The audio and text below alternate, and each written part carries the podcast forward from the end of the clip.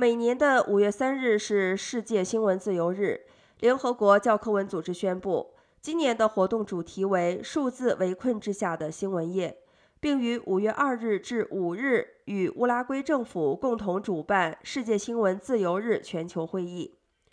无国界记者组织今年针对一百八十个国家与地区记者享有的自由度排名，发布了世界新闻自由指数，发现其中二十八个国家情况非常糟糕。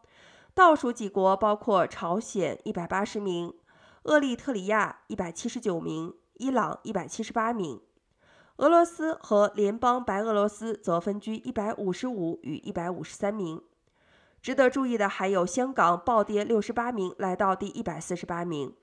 至于北欧国家，则再次名列前茅，挪威、丹麦和瑞典排名前三。此外，台湾排名由去年第四十三位升至第三十八位，领先排名四十三的韩国和排名七十一的日本。